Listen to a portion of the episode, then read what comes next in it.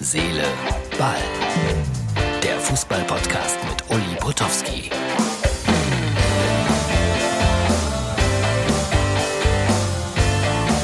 Herz, Ball, das ist die Ausgabe für Donnerstag. Heute schon mal relativ früh aufgenommen am äh, Mittwochnachmittag bei mir.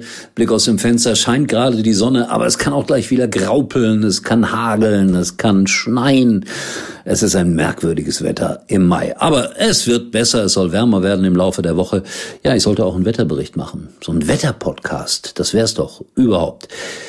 Was habe ich zu erzählen? Nicht so wahnsinnig viel, weil jetzt kommt gleich ein langes Interview, ist mal wieder eine XXL-Ausgabe geworden mit äh, Kai Dittmann, der am Dienstagabend das Spiel zwischen Manchester und äh, Paris kommentiert hat. Da geht's dann unter anderem auch darum, wie das so ist, wenn man eben halt nicht in Manchester ist, sondern irgendwo in München aus der Box heraus kommentiert. Und äh, früher war das so, da ist man nach dem Spiel mit den Kollegen in einen Pub gegangen oder in eine schicke Hotelbar und ja, geht jetzt nicht mehr. Aber das äh, hört ihr gleich alles im XXL-Gespräch mit Kai Dittmann. Es ist ja verrückt, wir reden ja nur noch hier über komische Sachen. Jens Lehmann und Aogo, was ist denn da in den Jens gefahren? Was schreibt er denn da für einen Blödsinn? Wirklich. Ja, die Zeiten sind so, dass äh, das zur sofortigen Entlassung führt als Aufsichtsratmitglied bei Hertha BSC. Ja, es geht hier nicht um Geld bei Jens Lehmann, er wird schon ein paar Millionen auf dem Konto haben. Aber wie kann man nur, ja, muss man sagen, so dumm sein. Was mich interessieren würde, mit wem hat er da eigentlich gechattet? Aber gut, ich will nicht neugieriger sein und sensationssüchtiger, als ich es vielleicht von Hause aus bin. Werden wir noch in Erfahrung bringen oder auch nicht. So, viel mehr heute nicht, weil alles andere ist jetzt gleich drin in der XXL-Version von äh, Herz, Seele, Ball, das lange Gespräch mit Kai Dittmann. Ich äh, sag viel Spaß jetzt damit und melde mich ganz am Ende nochmal. So, heute spreche ich bei Herz, Seele, Ball mit Kai Dittmann, der gestern Abend noch äh, im äh, Studio saß, ja, muss man ja leider so sagen, nicht im Stadion und das Spiel zwischen äh, Manchester und PSG kommentiert hat. Äh, es war kein gutes Spiel, Kai, oder würdest du mir widersprechen? Nein, war es nicht. Ich messe das ja immer an den Möglichkeiten, die sowas bietet. Ne? Also sind die Mannschaften in der Lage, ein gutes Spiel zu machen? Das habe ich beiderseits mit Ja beantwortet. Aber klar kannst du die Möglichkeit äh, und die Wahrscheinlichkeit nicht ausschließen, wenn es um so viel geht, dass es keins wird. Und es ist so. Aber wir haben, wir haben ja schon Finalisten gefunden. Also mehr geht ja im Grunde nicht. Das war die Aufgabe sozusagen. Ja, ja. nicht mehr und nicht weniger. Äh, danach soll es noch ein bisschen Theater gegeben haben. Das bekommt man aber nicht mit, wenn man in München sitzt, oder? Kriegt man das mitgeteilt? Die haben sich da noch gestritten und der Schiedsrichter hat irgendwelche Spieler beleidigt. Bekommt man das mit? Nein, ähm, das ist so die. Äh, Klar kann ich total verstehen, dass wir äh, nicht ins Ausland reisen und auch ansonsten die Diskussion immer ist, müssen die da tatsächlich von vor Ort sein. Aber wenn du Berichterstatter bist, wenn du Journalist bist, musst du vor Ort sein, um ähm, umfassend informiert zu sein. Es gibt äh, gewisse Zeitfenster, in denen ähm, die UEFA als äh, diejenige, die verantwortlich ist für die Sendung, Bilder anbietet und danach sind die einfach vorbei. Ne? Und dann gibt es nur noch Interviews. Du kannst es nicht mitkriegen, du kannst es nicht sehen, du kannst es nicht hören. Ähm, das ist dann halt der Nachteil, wenn man nicht vor Ort ist, dass man genau diese Sachen eben absolut nicht mitkriegen kann. Nachvollziehbar, ich kenne das ja. Äh, arbeiten wir mal ein paar Rituale ab. Wie läuft das normalerweise, wenn man, ja, sagen wir mal, in Manchester vor Ort gewesen wäre? Jetzt spreche ich ganz bewusst mal von dem, was die Zuschauer nicht bekommen, nicht mitbekommen. Es ist Feierabend, es ist irgendwie 23 Uhr oder was auch immer. Was macht man dann? Ja, du weißt, wie es ist. Man putzt Zähne, zieht sich den Schlafanzug an und äh, geht ins Nein. Bett, so wie du Nein. das auch jahrelang gemacht hast Nein. und heute ja auch noch tust. Doch. Nein. Nein. Nein. Äh, es ist, das ist natürlich sehr, sehr, sehr stadt- und, und landspezifisch, was man da noch macht. Also wir hatten, äh, wenn wir mit mehreren Leuten unterwegs sind, natürlich immer den Wunsch, dass man sich zumindest noch mal ähm, irgendwo gemütlich zusammensetzt und äh, ein Wasser, ein Wein oder ein Bier trinkt. Äh, oftmals bist du halt, weil, das, weil die Spiele so spät sind, angekommen und die haben gesagt, tut mir leid, wir haben vor einer halben Stunde geschlossen. Da war die ganze Geschichte erledigt. Und dann gibt es eben Dinge, wenn du, wenn du Leute von vor Ort kennst, teilweise eben auch Spieler oder mal einen Trainer, dann wird es immer noch lustig, ne, weil man in, in tatsächlich Lokalitäten mitgenommen wird, wo man nicht geahnt hat, dass da Dinge passieren, die dann am Ende da passieren. Das ist wirklich halt immer sehr schön gewesen. Aber der Klassiker ist auch, das ist ein verflucht langer Tag ja, weil äh, du stehst ja trotzdem morgens äh, sehr, sehr zeitig auf, bis 23, 23.30 Uhr aus dem Stadion raus. Damit bist du aber noch nicht im Hotel. Ja, und ich hoffe, dass es wieder zu den Verkehrsstauungen kommt, die es mit Zuschauern eben gab. Das heißt, du bist immer noch mal eine Stunde unterwegs, also irgendwas 0.30 Uhr, 1 Uhr im Hotel. Und da ist dann die Bereitschaft beim einen oder anderen nicht mehr gegeben, noch bis morgens um sechs, bis der Rückflug losgeht, äh, durchzuziehen. Aber ein bisschen was geht. Ich kann mich erinnern, das fällt mir gerade spontan ein. Ich war mal. Siehst du, ja, jetzt kommen die Dinge, die mich interessieren. Ja, es ist ja hier ein Geben und Nehmen in diesem kleinen Podcast. Äh, ich war auch mal in Manchester, da haben die ich glaube, 2-1 gegen den HSV verloren. Daran kann man schon absehen, dass das ein paar Jährchen her ist. War, glaube ich, äh, damals noch äh, UEFA-Pokal, so hieß es damals noch. Und mhm. danach waren wir in einem Hotel und dort saß tatsächlich wie auf dem Präsentiertablett die Autorin von Harry Potter. Boah! Ja, die saß da einfach so rum hatte da ja. ihre Entourage um sich herum. Aber äh, mein Englisch ist nicht sehr gut, das muss ich immer leider, leider zugeben. Hatte aber einen Native Speaker neben mir und habe mir gedacht, komm, jetzt, äh, du traust dich. Und habe dann äh, sie angesprochen äh, mit diesem Kollegen zusammen, Ashley Bray. Und dann habe ich tatsächlich, weil ich ja auch so ein bisschen mit Kinderbüchern unterwegs bin, äh, ich weiß, Harry Potter sind keine Kinderbücher, habe ich mit der tatsächlich äh, die Diskussion angefangen, wie man spannend Kinderbücher schreibt. Unvergesslich. Stark. Ja, siehst du? Einer der ganz großen Momente in meinem Leben. Ja. Absolut. Hm. Weil sonst triffst du, das kann ich aus eigener Erfahrung sagen, ähm, eigentlich immer einen Spieler aus ähm, Manchester, Liverpool, Everton, der da im Hotel wohnt, die Penthouse-Etage bewohnt und selten alleine den Lift nach oben benutzt. Und alle Kollegen in England sagen, völlig normal. Okay, also von, also da muss ich mal sagen, das ist eine Geschichte, die ist mal richtig schön. Ja, war auch wunderbar und wird mir bis zu meinem Lebensende irgendwie positiv. Sind Elemente von dir und diesem Gespräch in irgendwelchen Filmen, weil jetzt gerade meine große Tochter da sehr hinterher ist mit Harry Potter. Gibt es irgendwas, wo ich darauf achten soll, weil du, weil du sie darauf hingewiesen hast? Nein, ganz sicher nicht. Sie hat mich eher auf irgendetwas hingewiesen, was ich denn bei meinen kleinen, kleinen Versuchen, Kinderbücher so. zu schreiben. Andersrum, andersrum. Ja, ich hatte so dieser Zauberspruch Amnesia an die käme man erinnern und sagt, siehst du, das war Uli Ja, ja, der ganz hat damals sicher. neben der sicher. gesessen und gesagt, den musst du bringen und zack, ist er ja, stark. Ja, nein, nein, es war eher umgekehrt. Ja. Ich musste ihr erstmal erklären, weil ja viele meiner Kinderbücher erstaunlicherweise etwas mit Schalke 04 zu tun haben, musste ich ihr erstmal erklären, wo das überhaupt ist. Sie hat auch gedacht, das wäre ein verwunschener Ort. Also insofern, insofern passt das ja schon wieder. Kai, aber, aber mal andersrum. Äh, so wie gestern Abend. Du verlässt das Haus, steigst ins Auto und fährst nach Hause. Ist das nicht irgendwie ein bisschen deprimierend?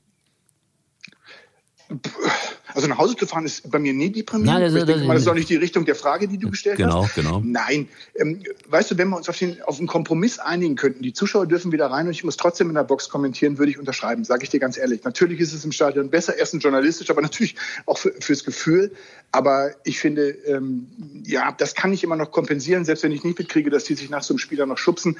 Aber ich möchte die Zuschauer wieder hören. Also von daher, äh, der, der, den Kompromiss würde ich sofort eingehen. Meine Idealwunschvorstellung ist natürlich so, wie es einfach auch vor knapp anderthalb Jahren, jetzt ist es ja fast schon her, äh, gewesen ist, dass du ähm, ins Auto steigst und aus dem Stadion nach Hause fährst oder am nächsten Morgen ins Flugzeug oder irgendwie sowas weil, und, und alles drumherum erlebt hast, ja, mit stockender Anreise, mit Lautstärke, wo du zwischendurch die Kommandos nicht verstehst, weil die Zuschauer so laut sind und eben mit einer anderthalbstündigen Rückreise.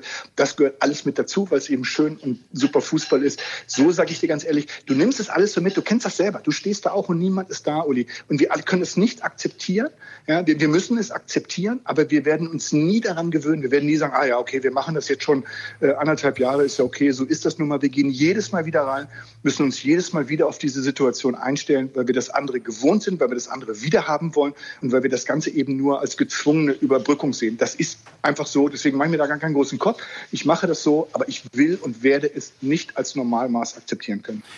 Genauso geht's mir. Ich sage das ja auch fast jedes Mal, Fans, äh, wir vermissen euch. Das fehlt einfach. Sag mal, äh, indiskrete Frage, bist du noch beim Frühstück? Ich höre viel Geschirr im Hintergrund. Nein, wir sind äh, beim Mittagessen. Ich habe jetzt zwei oh. schulpflichtige Töchter Aha. und ähm, da meine Frau dann hier und da das große Glück hat, äh, vor Ort arbeiten zu müssen, haben meine Kinder das große Glück, dass ich den Mittag koche. Du kannst kochen. Ja, das ist jetzt eine Interpretationsgeschichte. Also ja, da, die, die hätte ich gerne. Die Frage zu, hätte ich gerne interpretiert jetzt. Ja, nee, äh, zu geht's einigermaßen? Ja, ich sage dir natürlich großartig, also wirklich großartig. Ja, was gab's denn heute? Ja, pass auf, ne, die Einschränkung kommt ja. Kochen können ist ja das eine, dass du Dinge auf den Tisch stellst, die am Ende deine Kinder auch noch essen. Das ist, das ist halt das andere. Und genau da liegt der Hase im Pfeffer, den ich heute nicht gemacht habe. Heute gibt es eine Gemüsenudelsuppe oh. auf äh, Wunsch meiner jüngsten Tochter, die das gerne haben wollte, woraufhin die Älteste gesagt hat, dass sie das schon mal überhaupt gar nicht haben will. Und dann, dann, dann siehst du schon, was passiert. Ja, ich, ich, also ich ahne es. Hm? Ich, ich, kann ja immer ein bisschen, ich, ich kann ja immer ein bisschen angeben. Ich habe das ja mal gelernt. Ich war ja mal in einer Kochlehre. Ich habe drei Jahre so, lang. Ganz kurz, ganz kurz, damit du jetzt mal. Ich weiß das, aber jetzt kommst du. Ja, aber ich, ich, ich gebe immer wieder gerne damit an und äh, ganz gelegentlich, ich, ich mache es nicht so wahnsinnig gerne, aber wenn ich viel Zeit habe und gute Freunde bei mir sind, dann mache ich es schon mal. Und dann, dann kommen so Sachen auf den Tisch wie Chateaubriand, Sauce Bernays, mhm. Pomme Dauphine, das mache ich tatsächlich. Aber vielleicht, genau. vielleicht zweimal im Jahr. Gut, aber die nein, Kinder. Wenn die Kinder aus dem Haus sind, mache ich das auch. Ja, ist also, mir vollkommen wenn wir zu zweit klar. sind, kommen das ja. hin, ansonsten sagen die, oh, was ist denn das? Ja, ja, ja. Ja. Naja, Chateaubriand, das ist auch nicht so das, das kindgerechte Essen, so möchte ich mal sagen. Sag mal, wo, wo, wo bist du am Wochenende ja. im Einsatz, um wieder auf den Fußball zu kommen? Du, da bin ich in der Konferenz. Also ich sitze äh, wieder im Trockenen, so wie ähm, jetzt äh, gestern bei der ganzen Geschichte. Wunderbar. Vorletzte Konferenz vom äh, hochgeschätzten, von dir auch äh, Kollegen Tom Bayer. Da freue ich mich allein, ihn überhaupt äh, wiederzusehen. Konferenz ist immer eine nette Geschichte. Also von daher, da ist. Ich habe eine kurze Anreise. Ich esse mit der Familie Mittag und bin zum Abendessen wieder zu Hause. Das ist ein großer Vorteil. Und keine Zug- und oder Flugreisen. Ja, das, das ist wirklich ein Vorteil. Und welches Spiel begleitest du?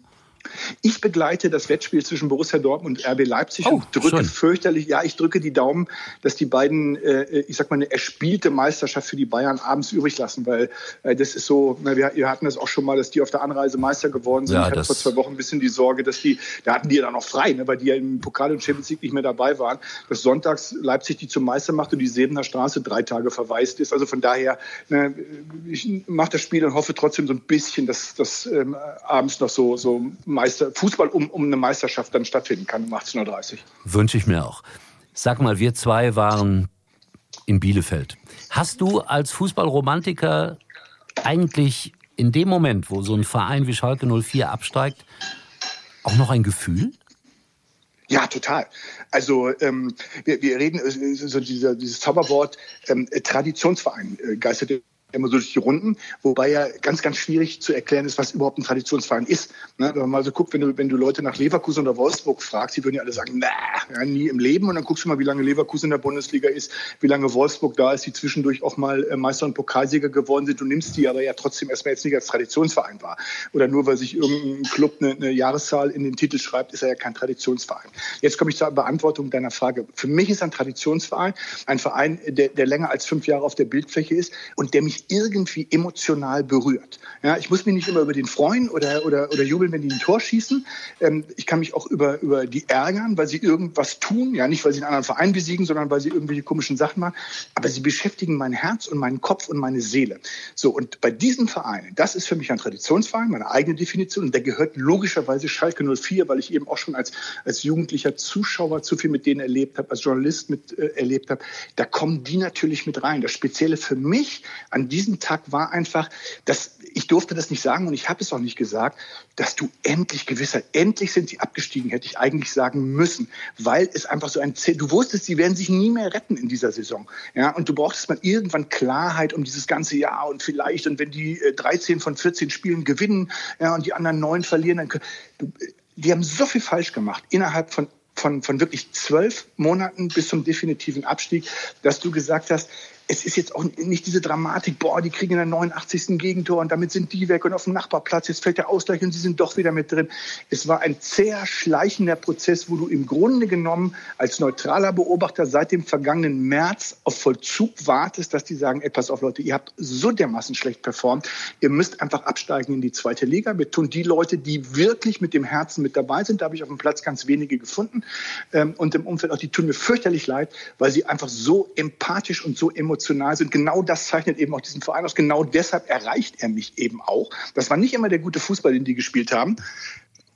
Aber ähm, deswegen, wie gesagt, war das so, so eine, eine, ganz besondere Situation, auf der einen Seite zu sagen, Mist, ja, so ein toller Verein, so ein großer Name, so ein klasse Stadion, solche sensationellen Fans sind nächstes Jahr nur noch zweite Klasse. Auf der anderen Seite musst du echt sagen, ey Leute, was ihr hier gespielt habt, das, das ist auch eben nur zweite Liga. D'accord, unterschreibe ich.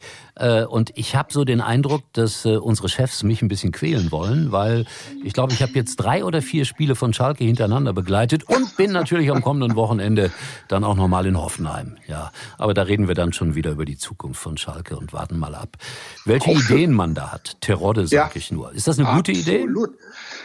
Also äh, ganz ehrlich, es gibt ja so, so Phänomene, die, die zumindest ich nicht erklären kann, wie so ein Simon Terodde in der zweiten Liga liefert, liefert, liefert, liefert, liefert und man sagt, okay, hat Erstligapotenzial, der kommt und geht nicht. Trifft Für den müsstest du eine neue Klasse äh, erfinden, genau zwischen Erst- und Zweiter Liga, weil das, das darfst du momentan ja nicht sagen, weil sonst sagen alle, du bist die Super League. Nein, will ich nicht.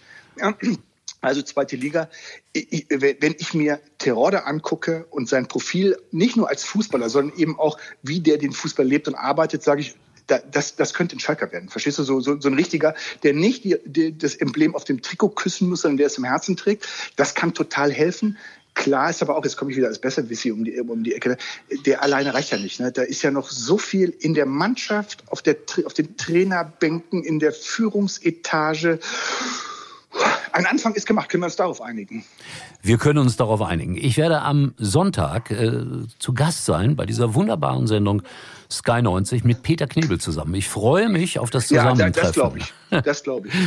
da werden auch vielleicht unterschiedliche Meinungen aufeinander prallen, weiß ich aber nicht. Bin ich gespannt drauf. Bin ich wirklich gespannt ja. drauf. Oh, also, komme ich rein. Gut, ich, ich, wusste das noch gar nicht. Ja, ich habe es auch erst gestern erfahren. Ja, aber äh, ist Schön. ja nett. Freue ich mich. Und Schön. dann noch mein guter alter Freund Lothar Matthäus, den ich ja zum Weltfußballer gemacht habe, was ja auch viele nicht wissen. Ne? Hast du ihm die Vorlage damals gegeben zu dem Siegtor? Oder wie hast du das geschafft? Nein, 1990 ist er ja Weltfußballer 90. geworden. Und äh, die Veranstaltung war ja damals eine RTL-Veranstaltung, was ja viele natürlich nicht mehr wissen. Wir sind eigentlich. Das weiß ich. Ich durfte, ich musste glaube ich schon ins Bett damals. Deswegen ja, das will ich, ich mal hoffen. Gesehen. Will ich mal hoffen.